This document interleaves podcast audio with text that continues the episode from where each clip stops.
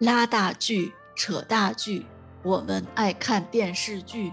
说四季道四季，还是最爱吐槽季。欢迎来到新一季的废物点心。本季主题吐槽电视剧。大家好，我是小木，又到了读书时间。上期我们和大家聊了喜剧，那么本期的读书，我就来为大家读一读。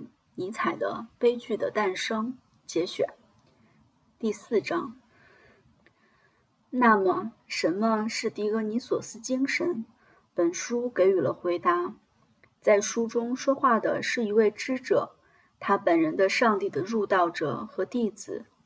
如果我今天写这本书，那么谈论这样一个艰难的心理问题，我也许会更加谨慎，少用雄辩的口吻。在希腊人看来，悲剧的起源正是这样一个艰难的心理问题。这里一个基本的问题是：希腊人与痛苦的关系，它的敏感性的程度如何？这种关系是始终如一呢，还是发生变化的呢？希腊人越来越强烈的对美的渴望，对节庆、娱乐、新的礼拜仪式的渴望，是源于短缺、匮乏、伤感、痛苦的吗？假定这是真的，那么，正如伯利克利亦或修昔底德在其著名的葬礼演讲中所暗示的那样，我们就要问：先于此产生的相反的渴望及对丑的渴望是缘何产生的呢？更早的希腊人渴望悲观主义，渴望悲剧神话，渴望生活中一切可怕的、邪恶的、神秘的、毁灭性的。危险的东西的良好而严肃的意愿缘何产生？简言之，悲剧源于什么？也许源于喜悦，源于力量，无比的健康，过分的丰裕。要是那样，从生理学上说，那种既产生悲剧又产生喜剧的狄俄尼索斯的疯狂意义何在？疯狂也许未必是蜕变、衰败、没落文化的征兆吧？也许。有一种源于健康的精神病，因种族处于青春期，充满青春活力而产生的精神病。萨提里身上神与羊的结合意味着什么？希腊人由于何种自我经历，出于何种内心需要，非要把狄俄尼索斯狂欢者和原始人想象成萨提里的模样呢？说到悲剧合唱队的起源，那么。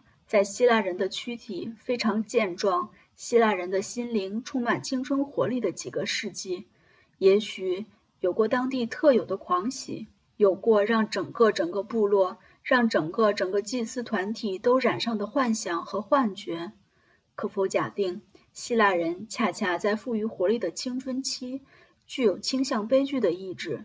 是些悲观主义者呢？恰恰是疯狂。借用柏拉图的一句话。让希腊人产生无比的幸福感呢？恰恰在崩溃衰败时期，希腊人反而越来越乐观、轻浮、做作，越来越热衷于逻辑，追求合理的宇宙论，同时也就越来越快乐、越来越科学呢？与种种现代理念和带有民主意味的诸般偏见相反，也许正是乐观主义的胜利。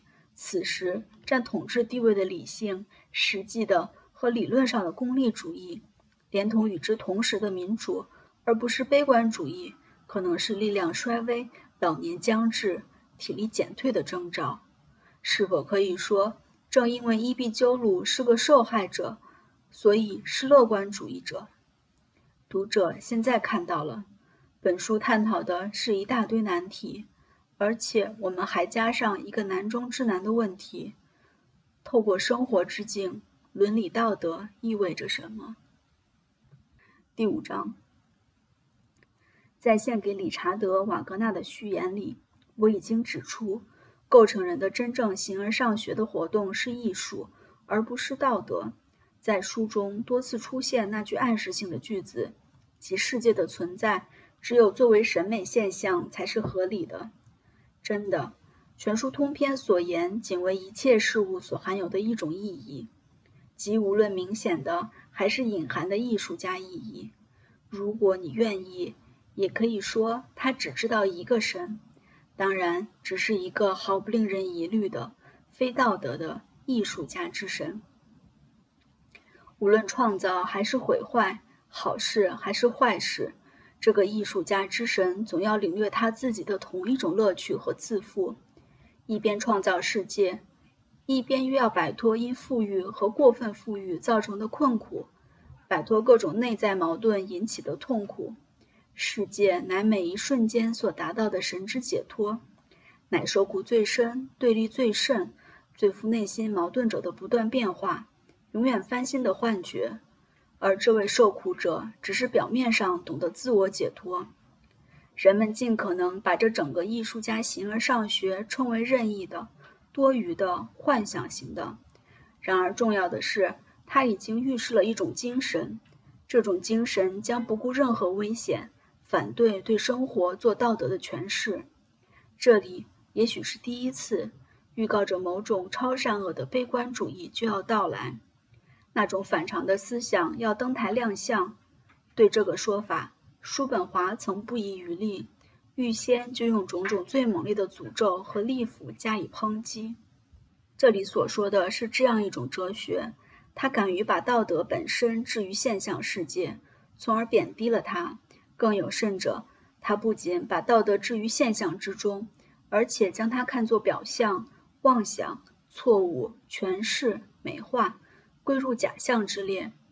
我在本书中论及基督教时所采取的谨慎的、敌意的沉默态度，把它看作人类迄今为止所见到过的对道德问题的最详尽冗长的形象体现，也许最能衡量这种反道德倾向的深度。与我在本书纯粹从美学角度与世界所做的解释和辩护相对立的，千真万确，基督教学说只讲，并且只想讲伦理道德，以其绝对真理，比如上帝的真实存在论，将艺术，将任何一处艺术贬入谎言之国，加以否定、咒骂和谴责。通过这种思维方式和评价方式，只要他还保持一点真诚。他就必定敌视艺术。我一向感觉到那种对生命的敌视，对生命本身的强烈的企图复仇的厌恶，因为一切生命都立足于表象、艺术、错觉、外观以及憧憬未来和错误的必要之上，而基督教则自产生之日起，从本质上彻头彻尾的厌恶生命，只是用所谓另一个或更好的来世伪装自己。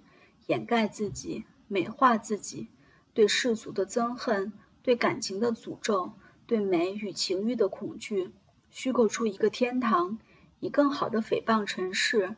从骨子里对虚无、末日、安息的渴望，直至对最后的安息日的渴望，所有这一切，连同基督教只承认道德价值的绝对意志，在我看来。一直是某种追求毁灭的意志的各种可能的形式中最危险、最可怕的形式，至少是重病缠身、精疲力竭、厌倦生活、生命萎缩的征兆。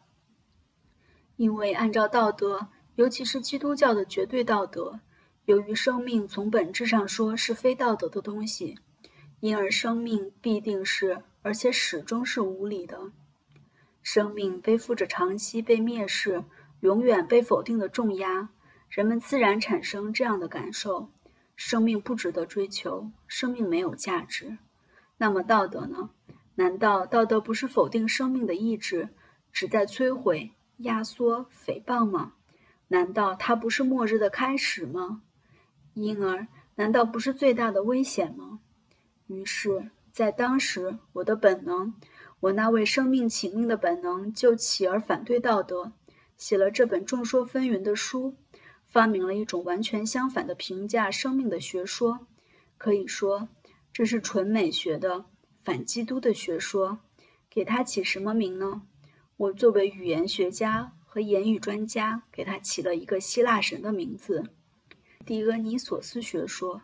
这样取名不无一定的随意性，因为有谁知道反基督者的真正名字呢？